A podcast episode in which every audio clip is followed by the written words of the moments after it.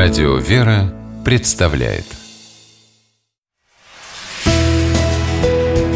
Литературный навигатор Здравствуйте! У микрофона Анна Шапилева.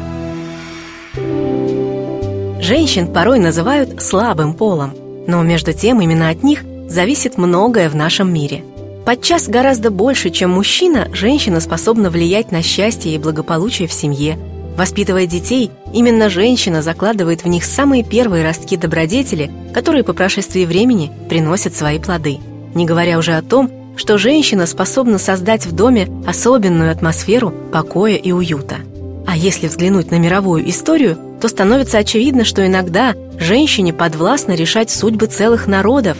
Это можно увидеть на примере многих библейских событий – в том, что женщины – тихая, но мощная движущая сила, как в частной, так и в общественной жизни, уверен священник Георгий Орлов. Женщине, ее главным качеством и добродетелям он посвятил книгу, которая называется «Дочь, мать, жена, христианка».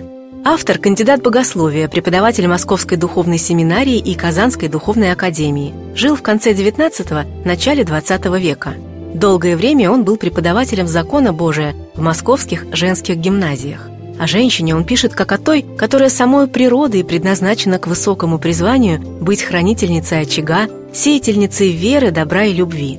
В своей книге священник Георгий Орлов собрал статьи, непридуманные рассказы, исторические иллюстрации, прозаические и поэтические примеры из литературы, которые демонстрируют самые замечательные духовные качества представительниц прекрасной половины человечества.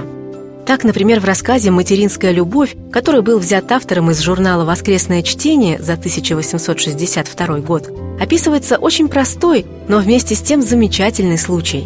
Сын одной благочестивой вдовы сошелся с дурной компанией. Однажды, когда молодой человек собирался на очередной кутеж, мать хотела его удержать, но сын не стал ее слушать. Уходя с порога, он оглянулся и увидел, как мать в слезах стоит на коленях перед иконами – Весь вечер эта картина не выходила у сына из головы. Бурное пьяное веселье было ему не в радость.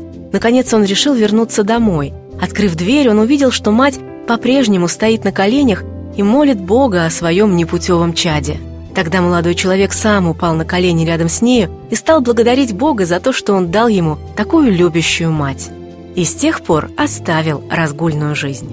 В книге священника Георгия Орлова «Дочь, мать, жена, христианка» мы найдем примеры удивительных женских характеров, взятых из священного писания. Например, историю Руфи, которая благодаря своей кротости спасла от голода родных.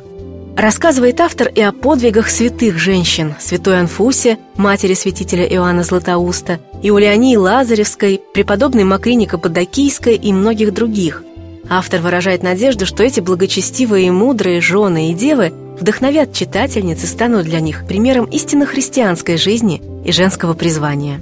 Не мог не вспомнить священник Георгий Орлов и знаменитый некрасовский поэтический отрывок «Есть женщины в русских селениях». В этом стихотворении, как и в остальных текстах сборника, предстает перед читателем настоящая женщина – дочь, мать, жена, христианка. С вами была программа «Литературный навигатор». Ее ведущая Анна Шапилева – Держитесь правильного литературного курса.